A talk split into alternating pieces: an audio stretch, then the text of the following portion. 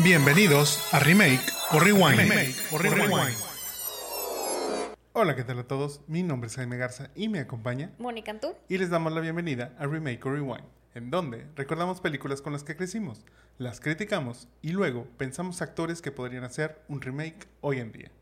Recuerden que tenemos un capítulo nuevo cada semana y nos pueden escuchar en su plataforma de podcasting favorita como Remake o Rewind. También nos pueden seguir y ver en los Jamones Podcast, ya sea en Facebook, Instagram, YouTube y TikTok. No olviden dejarnos un like y compartirnos si nos están viendo en Facebook o YouTube. Y si nos escuchan en alguna plataforma de podcasting, pónganle 5 estrellitas para poder llegar a más personas. Si ya hicieron todo esto, muchas, muchas gracias. Muchas gracias. Antes de pasar a la película de esta semana, es momento de contarles sobre qué vimos para ver si se los recomendamos o no. Obviamente, todo sin spoilers. Moni, ¿de qué nos vas a hablar el día de hoy? Fíjate que esta semana vimos, bueno, vengo a hablar de dos cosas. La primera es una película bastante easygoing que se llama No Hard Feelings o Hazme el favor. Trata de algo así como cuando está a punto de perder su casa de la infancia, Maddie descubre un curioso anuncio de trabajo. Unos adinerados padres controladores están buscando a alguien que salga en una cita con su introvertido hijo de 19 años, Percy, antes de que éste vaya a la universidad. Para su sorpresa, Maddie descubre pronto que la torpeza de Percy no está tan clara. Esa es la sinopsis, oigan. Tiene un 71% críticas en Rotten Tomatoes, la audiencia le da un 87%, y la verdad es que está bastante easygoing. O sea, sale Jennifer Lawrence, o sea, Matthew Broderick, que ya los dos dieron como, ya se ven un poquito más grandes, este, para decirlo de una manera más friendly. Pero creo que ella está como en ese eh, hábitat natural de que es medio chistosa. Ish. O Ujú. sea, a veces de más, pero creo que cae bien. Este, y Matthew como el papá del niño también. O sea, hace mucho que no lo veía y ahora lo hemos estado viendo como en varias cosas. Sí. Pero no sé, o sea, digo, la vimos un día que este, no teníamos nada más que ver y cenamos y la verdad es que la disfruté bastante. Se me hizo un poco predecible, pero se me hizo padre. Sí, mira, esta es una de esas comedias que no sé si este es el mejor momento para haber salido. Siento que es como se quedó ahí guardada en el cajón de algún, algún estudio y fue como que la desempolvaron. O sea, yo creo que ha, de haber sido como por ahí del 2015, este, cuando la tenían ahí hecha. Desempolvaron y dijeron, oye, pues, pues igual podemos hacer esto. Este, Jennifer Lawrence ahí también está volviendo a retomar su, su carrera ahí después de que tuvo, tuvo a su bebé y tipo todo eso. Entonces, pues, no, como tú dices, o sea, es muy easygoing, la verdad. La película es una comedia un poquito este, peladita, eh, pero pues tampoco nada de que escandalizarse, creo yo. Eh, me gustó, o sea, sí, realmente la, disfrutamos. Vaya, eh, es aquí donde, aunque hago esa crítica de que esto es como un guion del 2015, bueno, pues es que estas son las películas que a mí me hubieran gustado también ver en ese, en ese año, entonces verlas ahorita tampoco me molesta. Yo sé que luego a veces este, mucha gente dice, uy, no, pues está como muy este, outdated, este, ya no es como tan el humor tan relevante a lo mejor, o el estilo. Yo creo que sobre todo el estilo, o sea, como que, este, te decía, me recordaba mucho a la película de The Girl Next Door, la, la chica de al lado, que es un concepto acá similar, o sea, aquí realmente Jennifer lo que hace es que ese, ese anuncio que, este, que se encuentra, pues es que los papás quieren que alguien salga con, con su hijo este, para que lo ayude a enfrentar este, el mundo ya en, A enfrentar la vida. en la universidad, sobre todo que, que es a donde va y así. Entonces, pues, pues eso obviamente está, como tú dices, esta historia que ya medio conocemos, es este, algo predecible, tanto los conflictos como la resolución de los mismos pero yo creo que cumple muy bien el cometido de entretener. O sea, sobre todo, este, creo que eso, eh, el papel que hace Jennifer Lawrence, la verdad es que creo que muy ad hoc. Digo, o sea, decimos que, que ya se ve un poquito mayor, pero yo creo que, pues, cumple con el rol de esa edad. O sea, porque... O sea, se ve- ella tiene, o sea, en, en- en la película tiene 30, o sea, y esa es la edad que tiene y esa es la que, edad que aparenta, o sea, pero ya no es como una chava, Sí, o sea, ajá. es como Yo no, no me veo como de 20, yo ya no tengo 20, pero, o sea, ya se ve como en ese punto. Se ve muy Sí. bien, o sea... No, y sobre todo, o sea, lo que iba es que luego siento que en otras películas donde vemos como una dinámica similar, normalmente es todavía una mujer mayor, o sea, ya más pegándole a los 40, entonces como que ahí es donde se hubiera levantado alguna red flag, pero yo creo que dentro de este, dentro de este rango de edad entra muy bien para esta dinámica, para este tipo de realidad irreal que este donde no dudo que, que algunos papás podrán este plantearse esta idea, pero también es de cierta manera algo, algo irreal a que sucediera, pero, pero bueno, o sea, de- te digo, dentro de esas posibilidades en donde dijeras, ok, va, esto, esto puede suceder, creo que este, Jennifer a sus 33 años, eh, creo que sí entraría como que en ese, en ese rol. Y pues te digo, yo creo que sí, sí la, la recomendaría mucho. Yo para un fin de semana, este, algo así que quieras ver, algo tranqui, como dices, nosotros que la vimos cenando y tipo, este, pues obviamente ves también tu teléfono, te vale un poquito más, no, no, no tienes que estar como tan al pendiente de lo, de lo que está sucediendo. Bastante, bastante recomendada, hazme el favor. Y luego la puedes rentar en que, recuérdame, no me Sí, acuerdo. la ¿dónde puedes-? La, ahorita está disponible para renta en Amazon Prime o en Apple TV. Para que ahí la puedan checar. O bueno, en su distribuidor autorizado de confianza. También. Por ahí creo que lo vimos, pero bueno. y bueno, este, mi otra recomendación, o no es tanta recomendación, pero bueno, vengo a hablar de el tan mencionado final de Just Like That. He venido en estos últimos capítulos, yo creo que en toda la temporada vine a hablar de Just Like That como 3, 4 capítulos. Creo que es de, o sea, de las series de, la- de las que hemos platicado, ha sido de la que más has mencionado. Pero bueno, ya ahora sí terminó la, la temporada, es segunda temporada. Eh, La renovaron para una tercera. y ya podemos hacer ahora sí como el review completo de, de esta temporada. Yo creo que la temporada pudo haber sido estos últimos dos capítulos. Pues obviamente no hubiera tenido sentido. Pero bueno, o sea, se terminó por fin. Digo, estoy, espero no estar dando spoilers. Este, a este punto, quienes somos fans ya debieron haberla visto, oigan. O les hubieran salido este, miles de spoilers entre los reels o los TikToks que pueden haber salido. Este, tal vez estén tan enojados como yo. Pero bueno, este, yo creo que la temporada estaba muerta desde que, pero revivió desde que Miranda cortó con Che. No estoy diciendo ningún spoiler. Esa relación nació muerta también. Y pues bueno, o sea, estos últimos dos capítulos vimos como Carrie, ya habíamos estado viendo como esta evolución de Carrie, cuando, desde que regresó Aidan, yo creo que regresó la serie. Em, desde que con ese traje raro que con el que regresó, desde que se volvieron a ver y demás, yo creo que como que volvió ese charm, o sea, ahí volvió él. Este Carrie admite que a lo mejor Big fue un error en su vida, que eso fue un gran shocking. Le dice a Miranda eso y bueno, fue como que, "Mm, ok. Y estos últimos dos capítulos la vemos despedirse de su departamento famoso de Nueva York, de toda la vida, comprar un súper bonito departamento en Nueva York y estar lista para empezar una vida con Aiden. No me gusta criticar a mí este, esta serie, me encanta. Este, pero, o sea, la señora esta, llamada Carrie, tiene, ¿cuántos años tiene ya? O sea, vaya, en la serie, no, no digo en la vida real.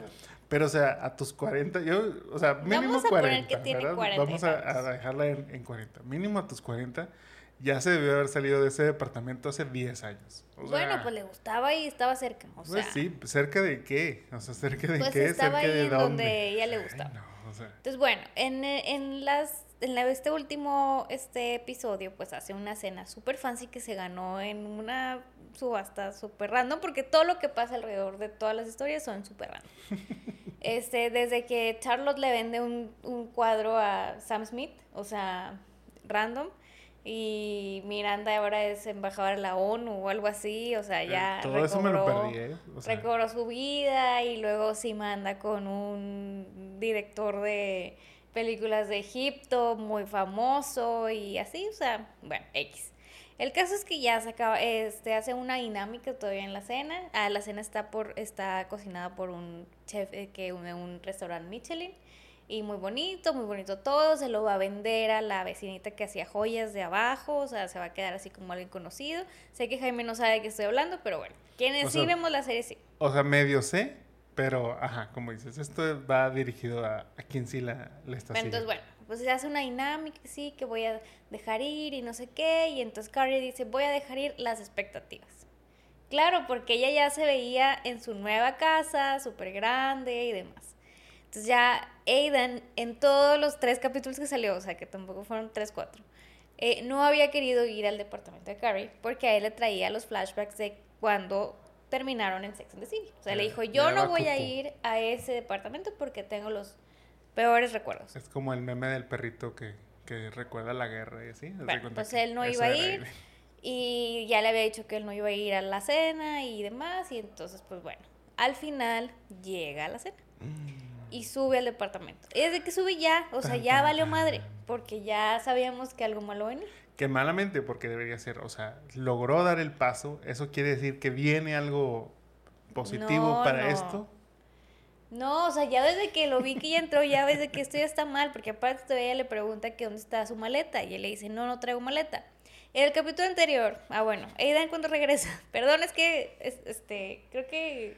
Me estoy riendo mucho porque escucho el enojo en la voz de, de Mónica mientras les está contando. Bueno, o sea, ya, no voy a perder más tiempo y no les voy a spoiler más, pero bueno, o sea, desde que regresa Eden, regresa, regresa y tiene tres hijos y está, estuvo casado. Y todos estos capítulos que estuvo con Carrie, pues el hijo chiquito le estuvo como que hablando y como que, ay, era como muy, pues bueno, le hablaba porque quería estar con él. En el capítulo anterior le hablan que chocó el carro. El niño tiene 14 años, Aiden vive en una granja, I don't know why. Eh, chocó el carro, comió hongos, este, alucinógenos. Y este, y pues no, entonces Aidan no trae maleta y le dice a Carrie, oye, no, pues fíjate que pues está súper mal, este está más mal de lo que pensé, comió hongos, este, y pues tengo que estar ahí para él. Entonces Carrie le dice, no, claro que sí, yo entiendo el tiempo que tengas que estar para cuando regreses. Obviamente ella diciéndoselo de, ah, ok, o sea, el tiempo que necesites estar, una, dos semanas, un mes, ¿verdad? Ajá, o sea, y, y el de que no, no, o sea, tengo que estar con él, o sea, ya no voy a venir a Nueva York. Chan, chan, chan. Dude, acabamos de comprar un departamento juntos. Una casa, ya era más una casa que un departamento. Bueno, seguía siendo un departamento, o sea, este, y ella dice que cómo, o sea, de que sí, lo que pasa es que tengo que estar con él y pues es que él me necesita y yo soy lo, lo consistente en su vida y no sé qué y pues voy a estar con él. Necesito que me esperes. Porque si ya me esperaste 10 años, que pasaron así, este, ahora me vas a esperar algo que ni siquiera vas a ver. Espérame 5, en lo que ya se hace grande. Y ella le dice como que, Qué listillo, mi tipo, no, ¿cómo? Este, y como que ella le termina diciendo como que, bueno, sí está bien, este, pero yo creo que a este punto todas estábamos muy enojadas, o sea, la verdad. yo también. Entonces, bueno, este, van al, bueno, ya habían dicho que iban a ir a pasar la primera noche juntos al departamento nuevo, van al departamento nuevo y se despiden y ya. Y ya, ahí se acaba. O sea, bueno, se acaba este, con todo y que Carrie se va con Sima a Grecia y termina comiendo, tomando Cosmo en Grecia. Este, yo estaba muy enojada, tanto como cuando estaba enojada cuando les venía a contar que Belly no se decidía por cuál muchacho agarrar.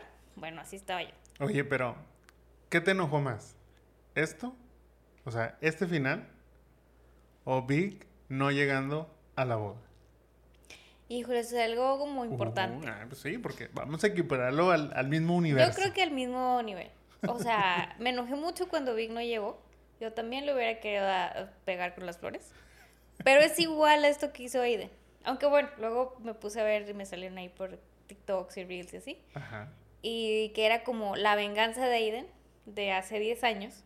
Cuando él también gastó el dinero para comprar el departamento de al lado de Carrie también se iba a casar con ella y también ya se iban a casar y iban a estar juntos y demás. cuando ella realmente quería estar conmigo.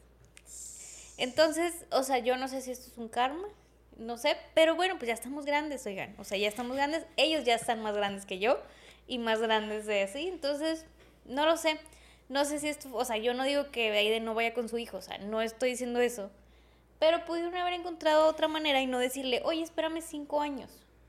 Sí, probablemente sí, sí había un punto medio más racional. O visítame las vacaciones, vengo de vez en cuando. No de que, oye, espérame cinco años, porque van a pasar así. o sea, no manches.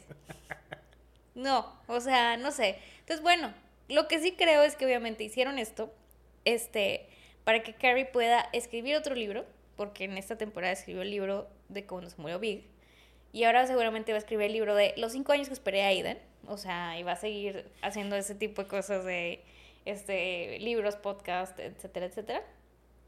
Pero me llama la atención algo, o sea, es como, Jaime lo dijo desde que yo creo que empezó la serie, cuando mataron a Big, en la 1, bueno, en la 1 de esta, este, o sea, Jaime dijo, es que no quieren que Carrie tenga una pareja. Deja tú que no quieren, no saben escribir a Carrie con una pareja. O sea, se les acaba el chiste de Sex and the City, de Just Like That, de todo eso, o sea, y siento que es, que es ese, o sea, ese es el problema, no, o sea, es que hay que meterle un conflicto, pero ella sola, no puede tener a nadie más. Para, no sé, yo creo que la quieren súper empoderar y, y, que no dependa de ningún hombre y demás.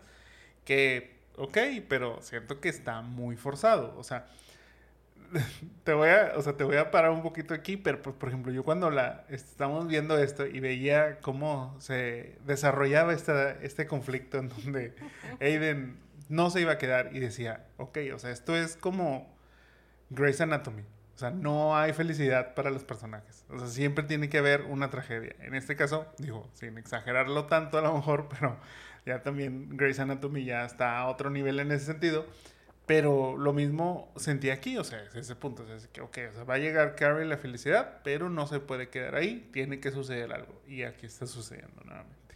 Sí, o sea, yo creo que regresé a ese pensamiento que Jaime me dijo, eh, o sea, cuando salió la 1 pero es cierto, o sea, es como, bueno, creo que a lo mejor ese es como el, el, el deber ser de Carrie en ese personaje, o sea, como siempre tener un drama.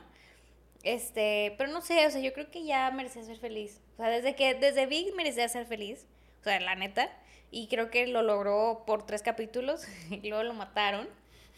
Y luego, bueno, vino un duelo y vino todo lo demás y luego vuelve a ser feliz tres capítulos y ya es infeliz otra vez es que esto se debió de haber acabado en la segunda película. volvemos a, no debió de existir esta serie, creo yo. No sé si este, los fans realmente de, Hueso Colorado están muy emocionados de ver a Carrie en lo mismo. Que vole tú, ok, o sea, he mencionado esto, que normalmente hacemos, vemos temporadas en donde hacen que el personaje termine en el mismo lugar donde inició la temporada. Entonces no hay un crecimiento, no hay un arco realmente para este. Creo que no es exactamente eso en esta temporada. Creo que, bueno, aunque empieza Carrie sola y termina sola, hay un crecimiento leve, si así Porque lo al menos ya no vive en Porque al menos, ajá, o sea, ya me, al menos soltó ya esa persona que ya no es, o sea, que dejó de ser hace mucho tiempo, la cual debería de vivir ahí, y ya volverse alguien donde, oye, pues necesito, yo creo que sobre todo es como necesito abrirme al cambio precisamente. O sea, para que realmente, es, como dicen, o sea, si, haces lo mismo siempre, ¿cómo esperas que las cosas cambien? Necesitas cambiar. Entonces yo creo que por ese lado le doy este, el beneficio de la duda a los escritores de que decidieron, ok, o sea, vamos a empezar la tercera temporada con una Carrie nueva, entre comillas, este, que aunque sigue soltera, como inició los primeros capítulos de la primera temporada, eh, ya no es esa misma, esa misma persona, o sea, ya ha evolucionado en, en ese sentido. Pero, ¿qué calificación le darías a esta temporada? Bueno, es que estamos omitiendo algo también, o sea, digo, no de Carrie, pero también tuvimos la participación especial de Samantha. Ah. Duró 70 segundos su participación. Literal, por ahí vi que contaron los segundos que duró.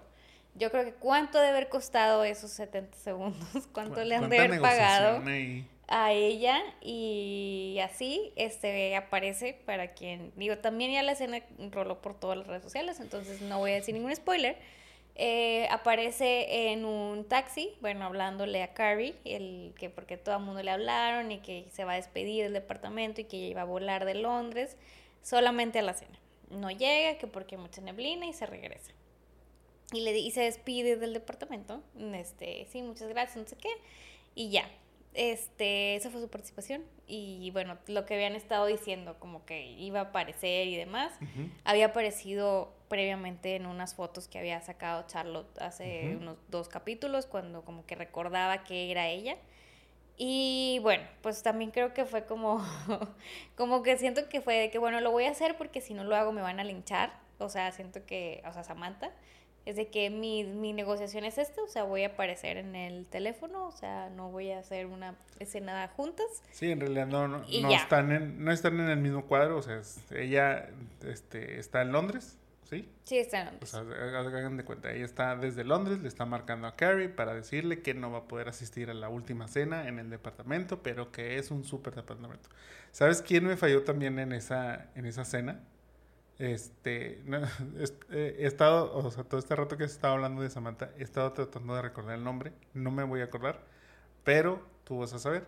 La, o sea, este, la chica que la ayuda en la primera temporada. Mm, mm. perdón, en la primera película, no en la primera ajá, temporada. Luis. Este, ajá, Luis from St. Louis. Ese, ese era lo que me quería acordar. O sea, me faltó ella, o sea, ella fue también parte de ese y estuvo ahí, o sea, ¿por qué no? Hubiera sido un bonito este callback, digo, creo yo. Haz de cuenta que así como hicieron el esfuerzo por, por Samantha, creo que había mucho personaje dentro de esa mesa que lo pudimos haber omitido. Como los amiguitos del podcast. Ajá, o sea, y podías haber tenido. Es que precisamente eso, o sea, vi a los dos del podcast y dije, mmm, como que mejor me hubieran traído a Luis from San Luis, este, y yo creo que, que, lo, hubiera, lo hubiera disfrutado más. Pero bueno, o sea, ya eh, overall creo que a esta temporada le doy un 7. O sea, va a pasar, pasa. Pues es que a mí sí me gusta, o sea, entonces yo sí le O sea, sí te gustó. Es que creo que el final, o sea, los últimos Eso capítulos fue lo que te me gustaron. O sea, me gustaron los últimos capítulos. Y que luego, o sea, es que no sé, siento que hubo como un switch, como que ya los últimos capítulos, yo sé que tú dices que siempre se visten súper inventadas, pero bueno, ya de ahí como que regresaron un poquito al camino de verse un poquito mejor todas, porque sí estaban los outfits, de por sí se visten un poco raros, este, estaban un poco más, pero los últimos capítulos creo que regresaron como a estos inicios. Sí, esta es una conversación que tenemos aparte con, con, otros, este, con otras amigas, en donde decimos, es que nadie realmente se viste así. O sea, seamos sinceros, nadie sale en la calle vestido así. Es como cuando yo critico a Mónica y le digo, o sea, es que veo este, las pasarelas de moda y digo, nadie se pone esos outfits, ¿por qué hacen esa ropa? Pero bueno, ella me explica que de ahí luego hay derivados, que es lo que ya va a la tienda para los mortales como nosotros. Mm, mira, yo, o sea, obviamente sin ser fan, yo creo que le pongo un 5. Yo le pondría un 5 y me estoy viendo buena onda. A lo mejor lo bajaría a un 4. Pero sobre todo, ¿sabes qué? O sea, luego siento que se están quedando los personajes que nadie pidió. Este, no, no me voy a meter mucho en, en controversia con esto. Nada más lo voy a hacer mención. Pero, por ejemplo, muchos de estos personajes entraron porque tienen relación con, o sea, porque se relacionan con los personajes principales. Llamemos los personajes principales los personajes core, o sea, los que ya vienen de la serie Sex and the City, que es Carrie, eh, Charlotte y Miranda, ¿verdad? Ok, 100 para mí. Este, entonces empiezan a ver esos personajes que tienen personajes adjuntos, pero sirven para la trama y cuando termina la relación con ellos, ya el personaje debería dejar de salir. Yo no entiendo por qué se quedan yo no entiendo por qué siguen saliendo. Yo no entiendo por qué estamos empezando a ver sus historias cuando pues, realmente no. O sea, si tu historia era poco relevante cuando tenía que ver con una del cast este, principal, cuando ya no tiene nada que ver, pues yo creo que ya deberías de salir. Para quien vio la serie, ya sabe de qué estoy hablando. Ahí lo voy a dejar. Creo que sí, estoy de acuerdo. O sea, estoy de acuerdo. Creo que también fue meter a estos personajes como, bueno, pues de dónde sacamos como más historia y así. Pero la neta es que no suman mucho. Y yo tampoco digo, ¿por qué siguen saliendo? ¿Por qué siguen siendo relevantes? ¿Por qué estamos viendo esto? ¿Qué me interesa de esto? Pero bueno, pues it is what it is. Pero bueno, este, estaremos esperando la tercera temporada. Seguramente va a salir allá como por el 2025, porque pues ahorita pues con, ahorita no está con todas las huelgas y todo, bueno, pues al menos se animaron a decir que iban a renovar, pero no sabemos para cuándo. Entonces, mientras, pues podemos volver a ver Sex and the City, podemos... Vean algo más, vean algo más mejor. pues, muy bien. Recuerden que esta segunda temporada ya la pueden ver completita en HBO Max, así como las demás temporadas y Sex and the City y las películas, por si extrañan tanto el mundo de Carrie y todas sus amigas. Yo les voy a platicar acerca de Dave, pero específicamente la tercera temporada que ya está disponible y completita en Star Plus. Ya les había platicado este, un poco de esta serie, ya se las había recomendado. Es sobre un judío este, rapero. Que bueno, pues él en su, en su ego, él dice que él va a ser el mejor rapero del mundo. Y pues obviamente hay toda esa travesía para lograrlo. Esta temporada, Dave sale de gira con su Looking for Love Tour. Y, tal como lo dice el nombre, Dave aprovecha su viaje por Estados Unidos para buscar el amor pero ¿podrá realmente encontrarlo? Bueno, la verdad es que esta tercera temporada a mí me gustó mucho más que la segunda. recuerden, digo, les doy el, este recap. Cuando les platiqué de, la, de estas primeras dos temporadas, sí mencionaba que a mí me había gustado más la primera y la segunda sentí como que se cayó un poquito.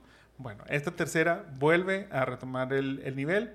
La verdad es que siento que está muy divertida. Eh, toda esta trama en torno a Dave buscando el amor es este, bastante entretenido y sin duda es una mejor love story que Twilight. el balance entre lo irreal y lo que puede suceder realmente, este, creo que lo hacen muy bien. O sea, hay mucho de eso, o sea, hay muchas cosas que dices, ok, o sea, eso no va a suceder nunca en la vida. Pero hay otras cosas que dices, ok, eso me podría suceder a mí. Y entonces como que ese balance que hay hace que, en mi caso, o sea, conectes mucho con, con el personaje, aun y cuando es un personaje demasiado, o sea, demasiado, o sea, demasiado ficticio, vaya. es como ese punto de que, ok, o sea, es que nadie puede ser tan estúpido o nadie puede ser, o sea, como que creer así como, como lo cree él. A veces sí dices, oye, es que te estás pasando, o sea, de ahora sí que este, se te está yendo la mano con lo que, con lo que estás haciendo, tipo, hace un dial back, pero hay unas cosas que sí, obviamente dices, pues, o sea, sabes o lo está manejando como una fantasía, y hay otras cosas que sí dices, ok, o sea, esto según él dice que puede ser real, pero a lo mejor está un poquito exagerado. Hay demasiados cameos y al final, yo ya sabía que, había, que iba a aparecer este, este actor, bastante, bastante conocido, pero dije, va a aparecer en una mini escena o algo así. No, o sea, se quedó todo el capítulo y todo lo que hace en el capítulo, la verdad es que no lo veía venir. O sea, era así como que, que ¿por qué está sucediendo esto? O está buenísimo. La verdad es que en esa parte, o sea, les digo, aún y que sabía que ya este actor iba a aparecer, fue como que, wow, o sea, me está sorprendiendo todo lo que, lo que está sucediendo. ¿Puedo saber qué actor es? Bueno, voy a... Sí sabes, porque te lo mencioné. ¿Quieres que lo mencione aquí? ¿Se los menciono? el actor es Brad Pitt. Brad Pitt aparece este, en el último capítulo de, la serie y la verdad es que tú dirías, bueno, Brad Pitt va a aparecer cinco segundos y, listo, o algo ahí, una escena muy corta. No, o sea, está todo ese último capítulo y la verdad es que toda la trama alrededor de esto de, de Brad Pitt está buenísimo. Y yo creo que sí es esta una de las mejores series de comedia que hay actualmente. O sea, y creo que si buscan ustedes una serie este, para divertirse y a lo mejor no tener que estar como que tan clavados, pero que yo siento que a la vez los va a jalar porque van a ser como que, ok, o sea, ¿qué está sucediendo? Quiero poner atención. Esta puede ser, puede ser su serie. O sea, la verdad es que yo no le pongo pero a esta tercera temporada. Y aunque no hay una cuarta confirmada, yo creo que sí, sí va a haber una más. Ahí digo, al final, ahora este sí no les voy a decir, al final hay otro cameo especial. Este, que pues, no es como un cliffhanger, pero sí deja así como que, ok, ¿hacia dónde va Dave ahora? Y la verdad es que no, o sea, así, es más, este es como Platonic, para mí es una serie que yo no voy a dejar de recomendar porque la verdad siento que aunque está muy sordeada, o sea, aunque es así como un poquito under y no la escuchamos tanto, vale mucho la pena que la vean, sobre todo si les gusta el género de la comedia. Yo no la vi, pero vi a Jaime muy emocionado al respecto. me enseñó un clip de, ah, o sea, no sabía que era el último capítulo, pero enseñó un clip de donde sale justamente Brad Pitt. Lo que vi, la verdad es que sí me dio risa, o sea, sí me reí de lo que vi. Este, y qué padre, o sea, digo, también creo que, bueno, hablando de Brad Pitt, siento que Brad Pitt ya está en ese nivel donde puede hacer lo que le dé la gana. Sí, totalmente. Este, y qué padre que haga como este tipo de cosas, seguramente a veces amigo de Dave o algo así. No, de hecho, o sea, bueno, tanto él como ese otro cameo que hay al final en ese, en ese capítulo, los dos son fans de la serie y por eso ellos se comunicaron con Dave o el equipo de Dave para decir que les gustaría participar. Qué cool. Por eso fue que aparecieron. Qué cool. Lo que vi, los dos minutos que vi, la verdad es que pues está padre y, y sí vi a Jaime muy emocionado al respecto desde la vez pasada que había venido a platicarles. Entonces, bueno, pues yo creo que debe estar bueno. Oigan, es que, digo, aparte soy un tetazo en este sentido, pero, o sea, por ejemplo, es, o sea, así como, como lo menciono, este Looking for Love Tour, pues bueno, o sea, literal es Dave este, idealizando cuál podría ser su pareja, todo eso. Este, entonces, esa dinámica que luego empieza a tener con las novias y así, la verdad es que es una dinámica padre, es una dinámica bonita que, o sea, lo dije de madreada, pero, pero es la verdad, la verdad es que una mejor love story que lo que vimos en Twilight. Este, y sobre todo, digo, o sea, esto, eh, aunque me puedan regañar luego, pero pues, pues sí, o sea, él está viviendo como que, lo, es lo que digo, el balance entre la realidad y la fantasía. Bueno, él está viviendo esa fantasía en donde tiene unas parejas que dices, no manches, o sea, si, yo pudiera tener esas parejas, wow, o sea, la verdad es que este, este Dave se está llevando, este, está cumpliendo todas sus fantasías en esta serie, creo yo.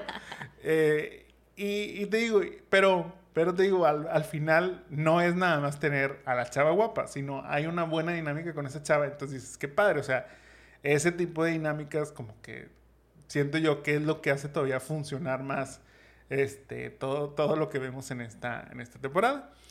Pero no les quiero ya dar más detalles porque sí quiero que la vean. Entonces les vuelvo a recomendar Dave en Star Plus. Ya están las tres temporadas completas y esperamos que pronto se anuncie la cuarta. Otra recomendación que les traemos es Blackbird o Encerrado con el Diablo, que es una miniserie en Apple TV Plus, donde vemos a Jimmy King, quien tras ser condenado a 10 años en prisión, recibe una oportunidad única en la cual, si logra confirmar la confesión de un criminal llamado Larry Hall, su sentencia sería retirada. Pero lograrlo va a ser el reto de su vida. Esta serie está protagonizada por Taron Egerton y Paul Walter Hauser, quienes ambos están nominados al Emmy como mejor actor y mejor actor de reparto, respectivamente.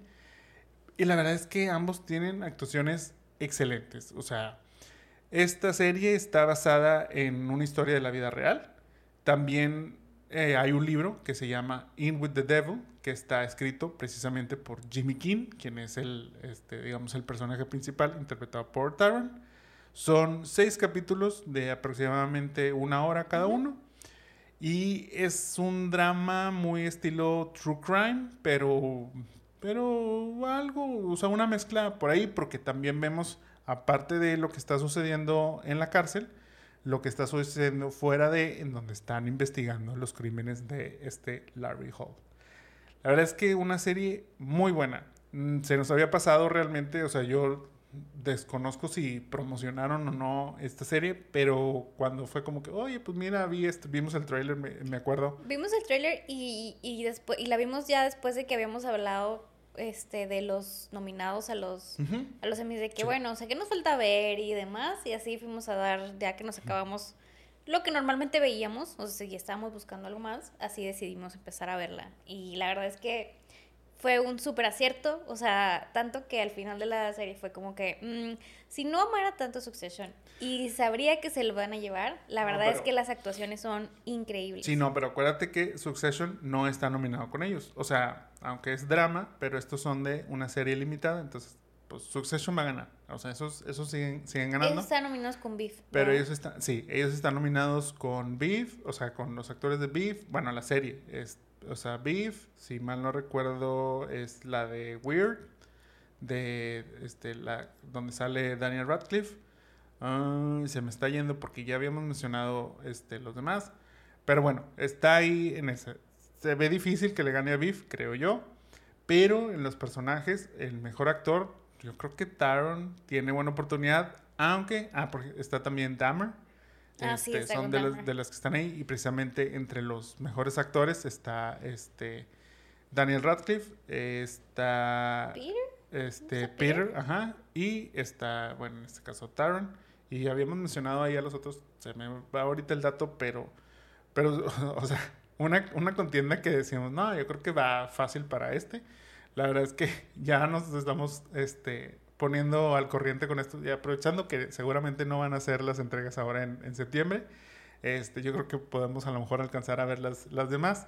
Y se ve bastante reñido. O sea, la verdad es que vuelvo a, o sea, la actuación de Taron Egerton en este papel es muy buena. O sea, número uno es muy convincente porque, contexto, Jimmy King es o fue un jugador este, colegial de americano que pues llegó a ser bastante famosillo, digamos, en ese, en ese ámbito.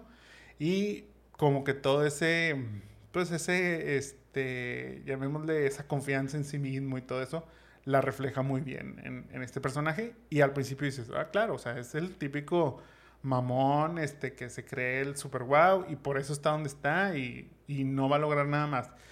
Pero luego hay unas escenas tan fuertes y la forma en la cual lo estás viendo, cómo se va quebrando y, y todo eso, wow. O sea, dices, no, o sea, es que estás, o sea, estás viendo a una persona realmente en los dos espectros de, de las emociones.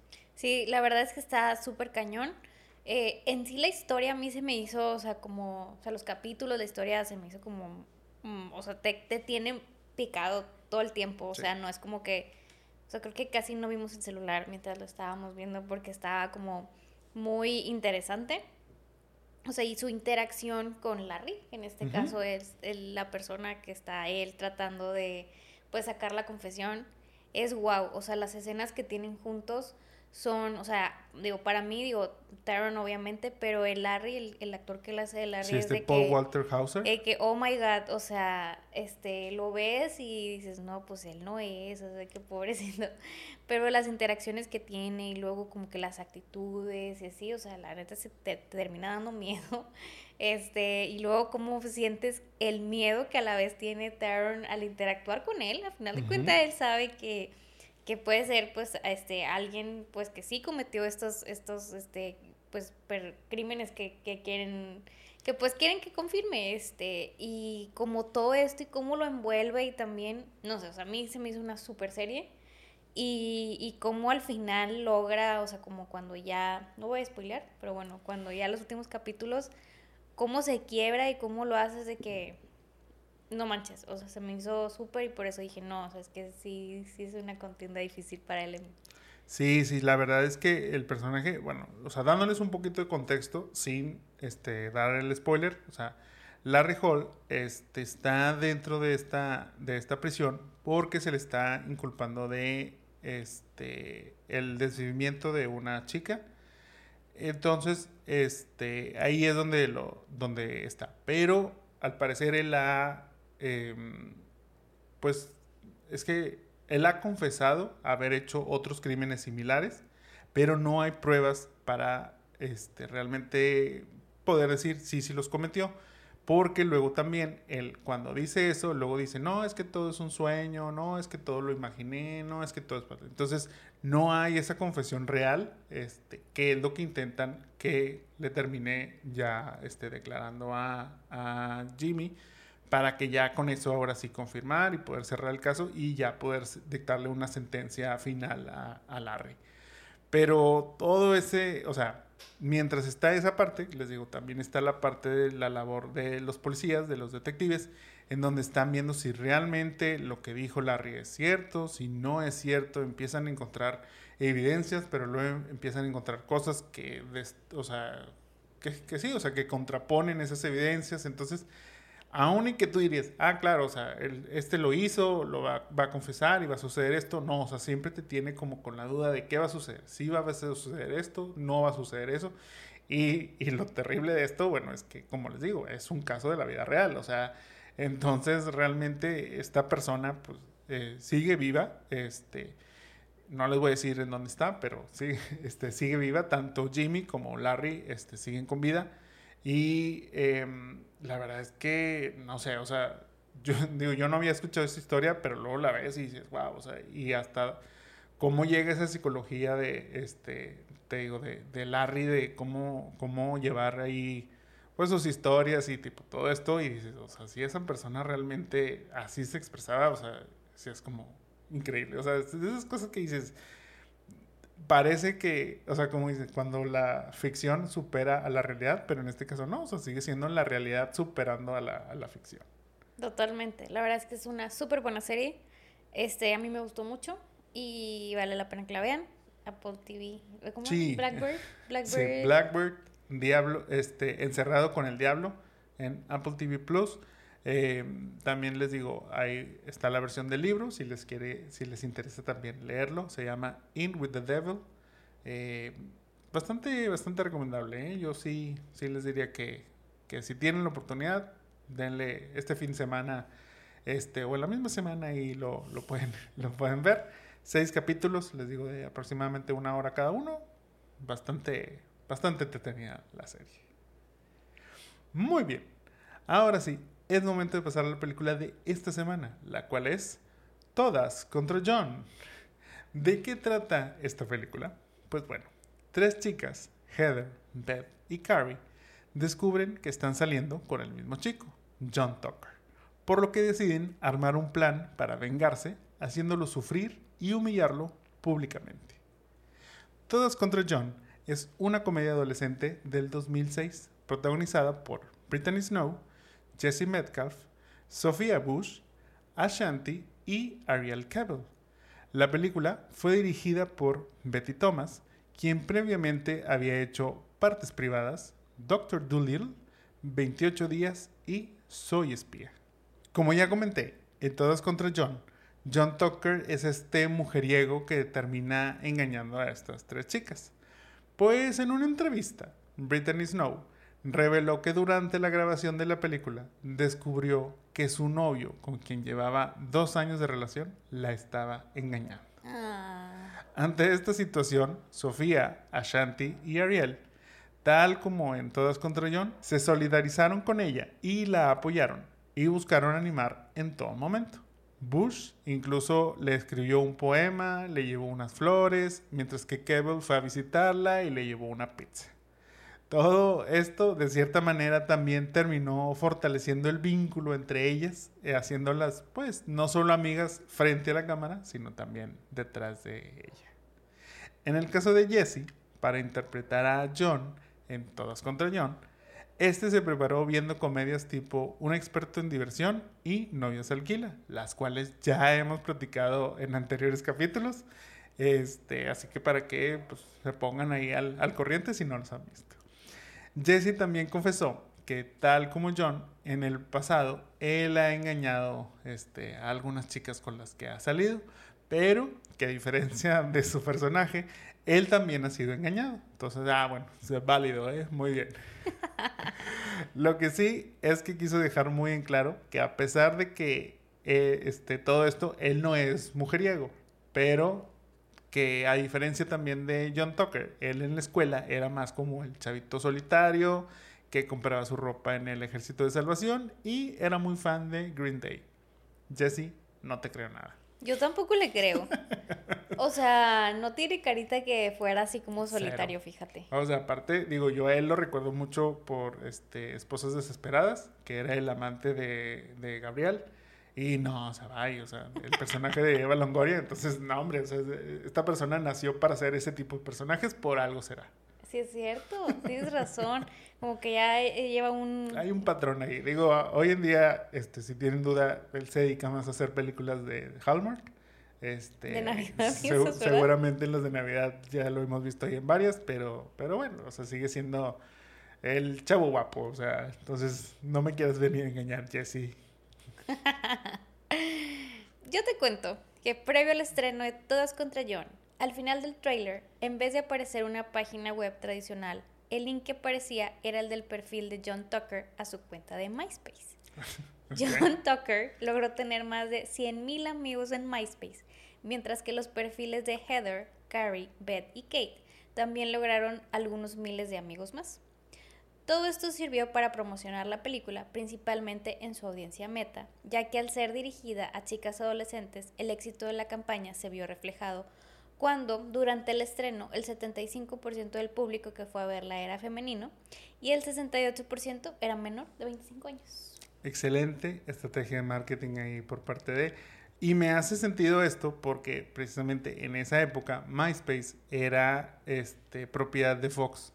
Este, mm. entonces, pues Fox es el que hizo esta, en, en, ese entonces, ya, ya no existe Fox, ¿verdad? Ya es Disney.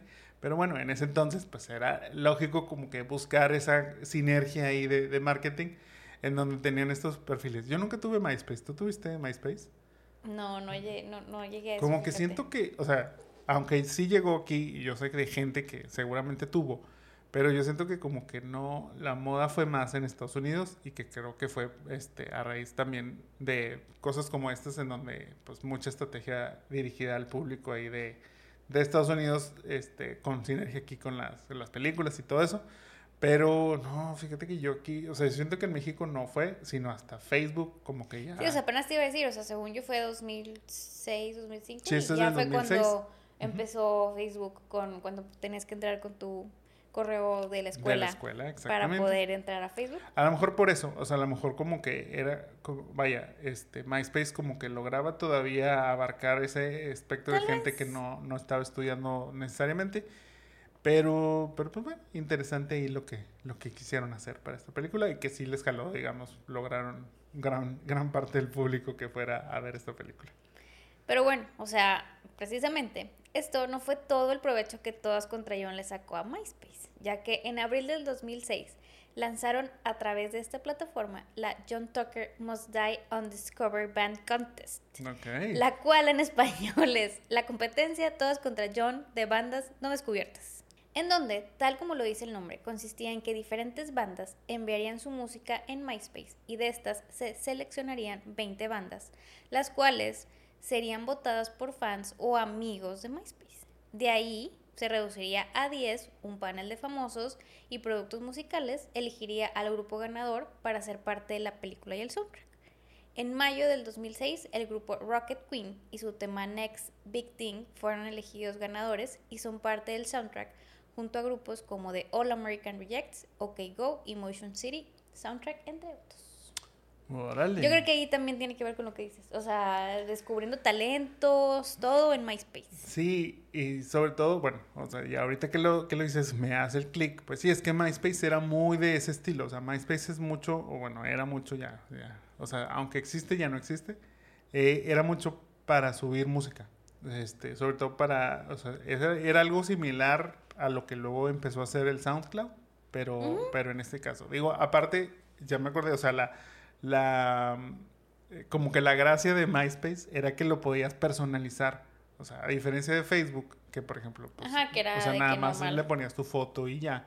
Este, acá le podías poner fondos, o sea, se cuenta que ya saben los clásicos skins, este que le llaman, si son chavos noventas, este, saben de lo que, de lo que hablo, pero les podían poner precisamente sus fondos, este, con algún, pues alguna temática, había skins para los chats, tipo para todo esto, entonces como que esa era más la gracia de, del MySpace, en donde aparte pues, pues eso se podía compartir música, podías subir tus archivos y todo eso, entonces de ahí obviamente aprovecharon esta plataforma para, bueno, vamos a hacer el concursillo acá con las bandas y pues que eso también lograra generar más, este, mayor marketing en pro de la película para que pues, bueno, como quiera, tuviera ahí algo de, de, de resonancia en, en, el, en, el, público. Siento que todo, o sea, e, e, extra, menos como que lo que la mm, película. Menos la película.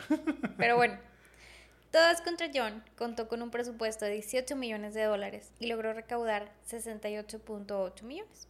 Siendo pues un éxito modesto, o sea, normal. Jaló, la campaña, jaló la jaló campaña. La campaña jaló las bandas, jaló eso. En Rotten Tomatoes, la crítica seguramente pues no tenía MySpace, o sea, seguramente Roger Ebert no tenía MySpace. Le dieron una, una calificación de 27%, mientras que la audiencia la califica con un 69% de críticas positivas. Roger Ellos, Ebert. ellos sí tenían MySpace. Sí, Roger Ebert no sé si le- lo tenía, pero la calificó con dos de cuatro estrellas diciendo, no son tan malos como en Chicas Pesadas, no son tan groseros como en American Pie, pero todos contra John no es tan mala. Es como dos quintos mala, sobre todo al final, pero en general no es tan mala. Sí, Roger era, se me hace que, te digo, sigo sin pensar que, qué le gustaba, qué no le gustaba y demás. Pues, o sea, eh, no quiero, o sea, no quiero juzgar, no quiero juzgar, pero, o sea, yo siento que a Roger Ebert le gustan las películas tipo de Meryl Streep y cosas así. O sea, bueno, le gustaban. Eh, Probablemente. Un día hacemos una Meryl Streep y vemos qué dijo Roger Ebert. Pero bueno, eso dijo Roger, eso dijo la crítica, eso dijo el público. Moni, ¿tú qué dices acerca de Todas contra John? Yo no sabía de esta película, oigan. O sea, este, nunca había escuchado esta película. O sea, la verdad es que no, no, tuviste MySpace. no tuve MySpace, no fui a las bandas, al descubrimiento de las bandas por MySpace. Este, mm, cuando Jaime la propuso fue que no sé de qué hablas, pero ok. Y pues me pareció una teenage movie normal. Este, como que mm, un poco predecible. Un poco bastante predecible. Este, creo que lo que me gustó fue un poquito la unión de las chavas. No mientas. O sea, eh, obviamente ya estás diciendo ahorita que es este, un poco predecible, pero, pero, tú tenías un pronóstico de quién se quedaba Brittany y no se terminó quedando con él. Entonces, así de predecible, no. Bueno, sí, tienes razón. Este, pero no sé, o sea, no sería como mi teenage movie favorita. Este, no sé si está en un in-between entre Mean Girls y American Pie. O sea, la verdad. Eh, pero pues está bien para pasar el rato. Sí, fíjate. Esta película no es nada lo que yo pensaba. O sea, yo, o sea, como dice Mónica, ella no tenía este, un conocimiento previo de esta película, yo sí. Eh, pero sabes qué, luego estoy, estoy recordando y la estoy confundiendo con otra.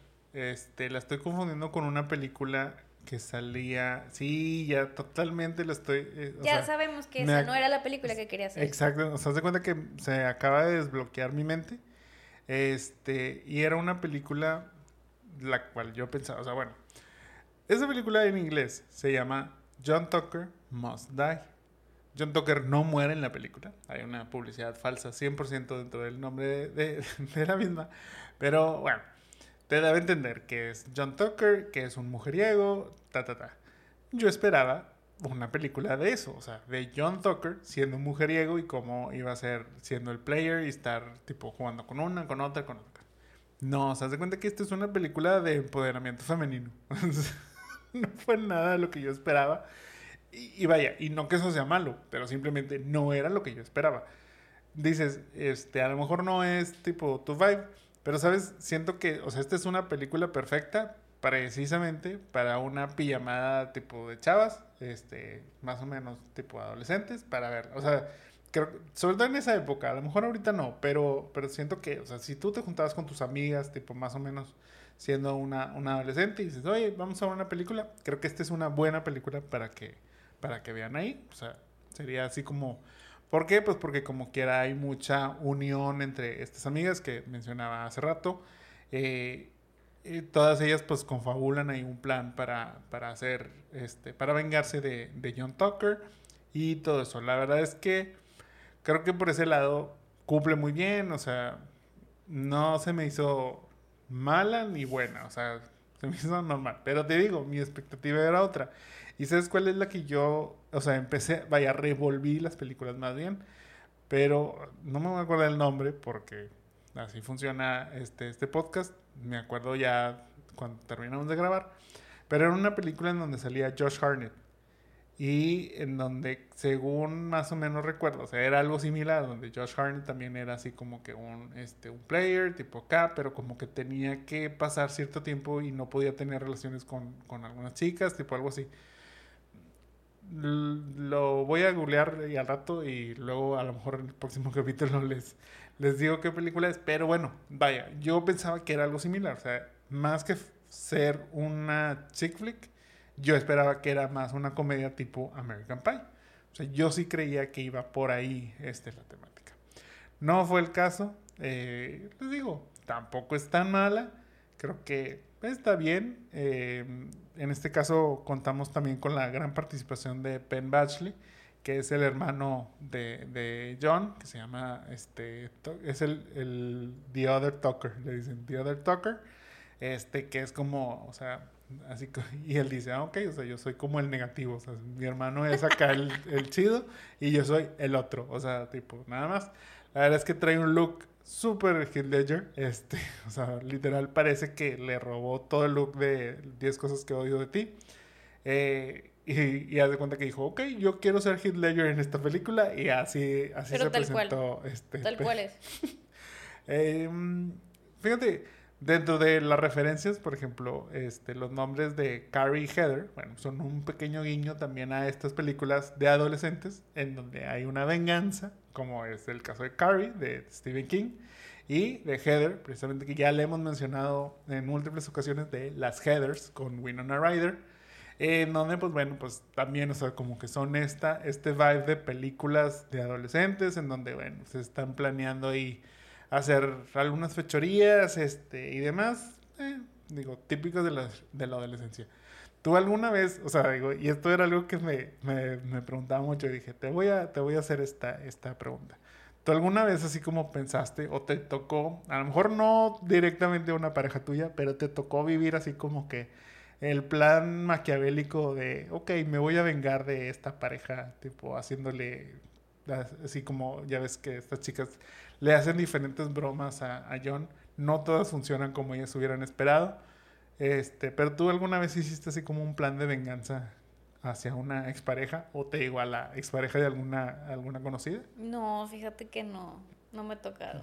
O sea, digo, sentía como que esta dinámica era así como muy de que, ok, o sea, pero pues ya, o sea, simplemente move on, dejen de estarle, o sea, porque la cosa es que están haciendo una y luego otra y luego Pero otra. pues es que no todas les- al final quieren con él, o sea, le quieren, se quieren vengar, pero todas se mueren porque sé que cortó conmigo y me dijo no sé qué, y conmigo me dijo no sé qué, es como, pues todas quieren, No, y, y que, y que todo lo que hacían solo hacía que, él, que su churn este, siguiera. Tú lo mencionaste muy bien, que John Tucker era como... como Regina George.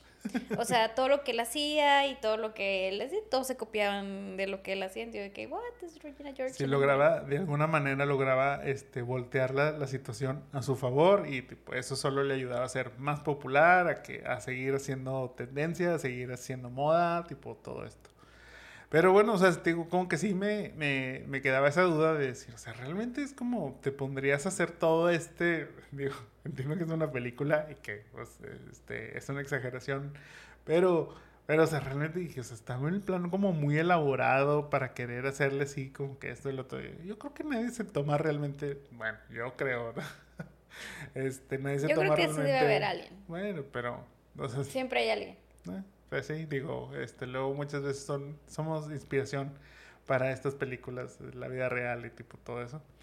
Este, pero bueno, o sea, vuelvo a, no era lo que yo esperaba.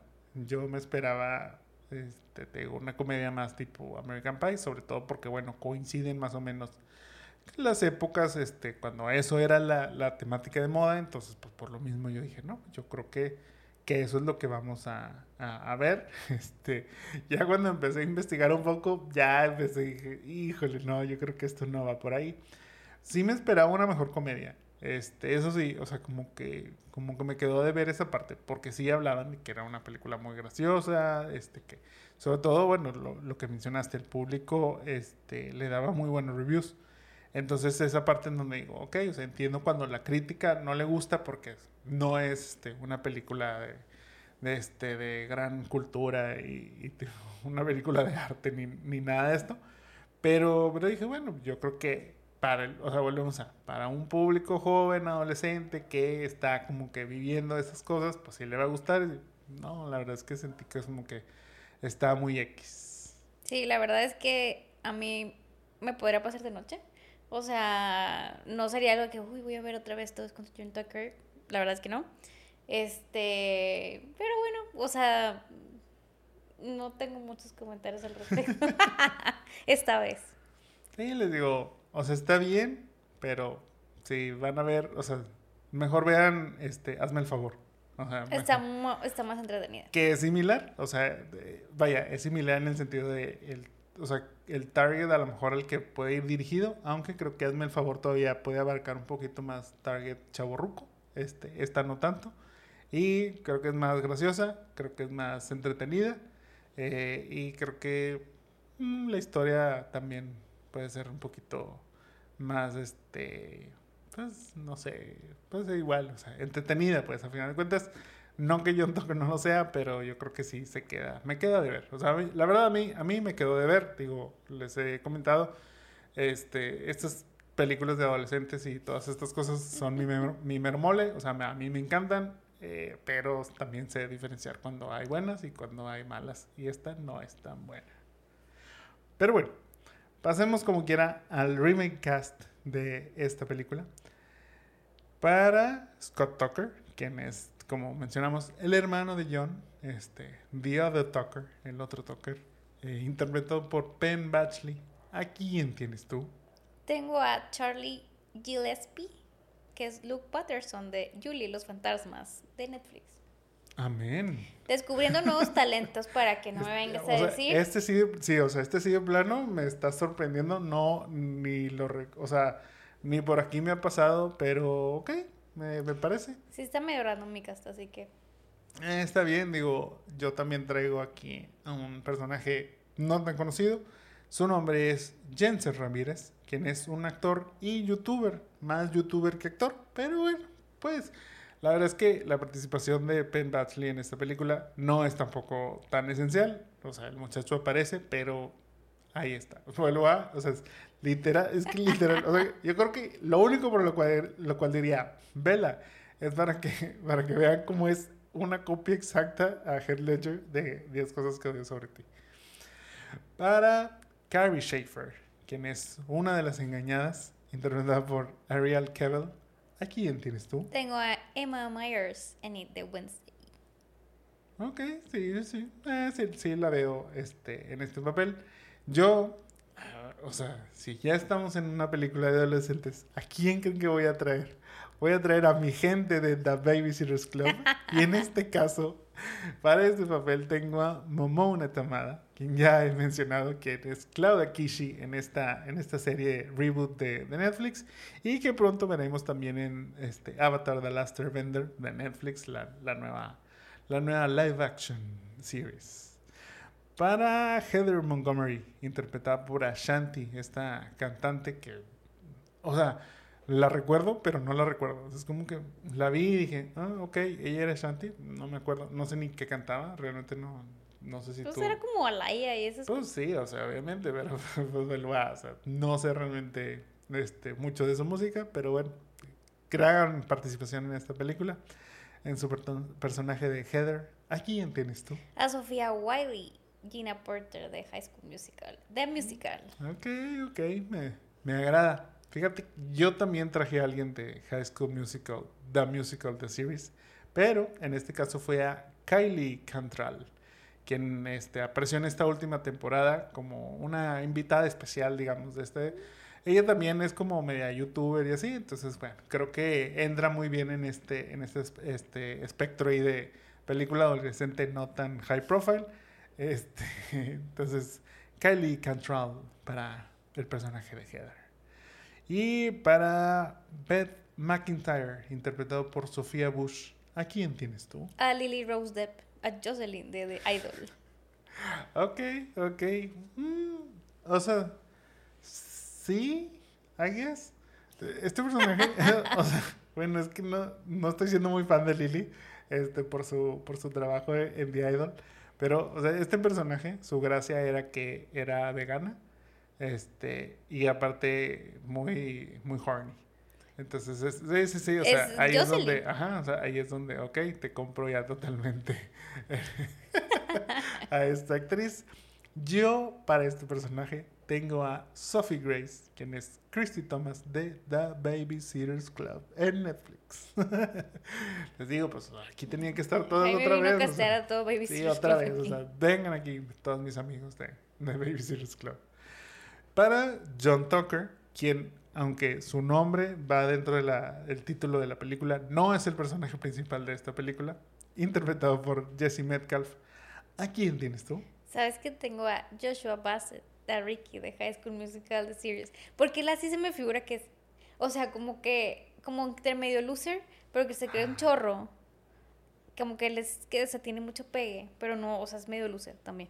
Mm, ok, sí, o sea, sí, sí puede ser, digo, o sea, tú te burlas de mí porque yo traigo a los de The Babysitter's Club, pero tú traes a los de High School Musical. O sea, tampoco. Y eso que yo no la veo. sí, o sea, yo para este personaje tengo a William Franken Miller, quien es Giovanni de Medici en la serie Medici. La verdad es que este es un chavo guapo. O sea, no necesitas más. Este, realmente nunca he visto la serie de Medici. No sé realmente cómo, este, cómo actúa o no, pero es un súper modelazo este, guapo, ojo claro, o sea, la verdad es que es un galán, galán, o sea, y yo creo que es muchísimo más galán que Joshua.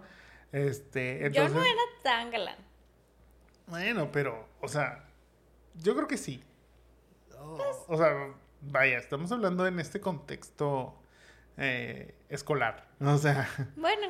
Entonces, bueno, te digo, yo creo que este William, aparte les digo, es modelo, o sea, él en realidad su, su fuerte es ser modelo, entonces, pues, ya, o sea, más de eso no, no necesitan saber para este personaje. Y para Kate Spencer, interpretada por Brittany Snow, ¿a quién tienes tú? Tengo a este, la Nepo Baby Iris Apatow. este, o Aria Hopkins de Love. Ok, muy bien. Yo para este. Vas a decir que es mi favorito, pero la verdad es que es cero mi favorita. Pero para este personaje traigo a McKenna Grace. Claro que siempre es su favorito. McKenna Grace, que es Phoebe en Los Cazafantasmas. Este, pues sí, o sea, yo siento que. O sea, sobre todo va con el, con el mood de esta, de esta, este, de este personaje, sobre todo, que bueno, tiene que ser como un personaje medio o sea, según ella es medio loser, que es lo que te decía. O sea, ella dice que es medio loser, pero la verdad es que es muchísimo más guapa que todas las otras chavas. Este, y según ella no, nadie le hace caso. Ya saben, o sea, esa es la clásica de que nadie les hace caso, son feas, según ellas, así. Y luego tienen una major glow up, este, que en realidad solo este, es el se de, maquillaron sí, o se plancharon el pelo. Ajá, o sea, se sueltan el cabello, se quitan los lentes y ya. O sea, son este, wow. O sea, Aparte son una persona totalmente distinta que nadie recuerda haberla visto la semana pasada. Es como que sobre todo es ese tipo de personajes que bueno, creo que McKenna puede lograr también ese tipo de transformación este súper espectacular. y bueno, ¿harías un remake de Todas contra John o te quedas con esta grandísima película original? O sea, podría ser un remake solo porque esto es tan este, cero memorable y pudiera a lo mejor, si quisiera hacer otra, pues podría hacer otra, pero es como estoy más allá del bien y del mal, o sea, hagamos una, un remake para ver si mejoramos esta película. Sí, yo creo que, híjole, o sea, opino mucho como tú, o sea, estoy en ese sentido en donde no es una película tan memorable como para decir, este, merece un remake, no es una película tan mala tampoco como para decir, hay que hacerle un remake. Mm, yo creo que, mira, yo creo que mejor vamos a darle oportunidad a nuevas historias. Yo me quedo con lo original, por ese, en ese sentido no hago un remake. Pero, pues bueno, no, o sea, siento que esta tiene mucho el potencial para hacerlo. O sea, sobre todo, es, o sea, es como más o menos, este, She Es que más o menos, o sea, puede, ir así como que, pues podríamos hacer ahora la versión genderbender. Este, o, algo así. Em, pero bueno, o sea, yo creo que yo te digo, me quedo, me quedo con la original sin que sea tampoco la octava maravilla. Pero bueno, hemos llegado al final de este capítulo. Pero antes de despedirnos, ¿vieron todas contra John? ¿Alguna vez planearon este, alguna venganza para, para su ex? Recuerden que pueden dejarnos todos sus comentarios en cualquiera de estas redes de los Jamones Podcast, ya sea en Facebook, YouTube, Instagram y TikTok. Muchas gracias a todos por escucharnos. Le sentimos no haber estado la semana sí, pasada. este, sentimos haber fallado, estamos de regreso y prometí mandarle un saludo a mi doctor que hizo posible que estuviera aquí. No quiso que dijera su nombre porque no quiere ser famoso todavía, pero este, le mando un saludo muy grande porque hizo que me curara las migrañas y pudiéramos estar otra vez aquí. Que es súper fan y nos escucha siempre. Así es. Esperemos que hayan disfrutado del capítulo. No olviden dejarnos un like y compartirnos. También escríbanos sobre qué películas les gustaría que revisitemos o lo que sea que nos quieran contar o recomendar. Con todo, con todo gusto los leemos. Esto fue Remake Rewind. Mi nombre es Jaime Garza. Y yo soy Mónica Antú. Nos vemos y escuchamos en la próxima. Bye. Bye bye.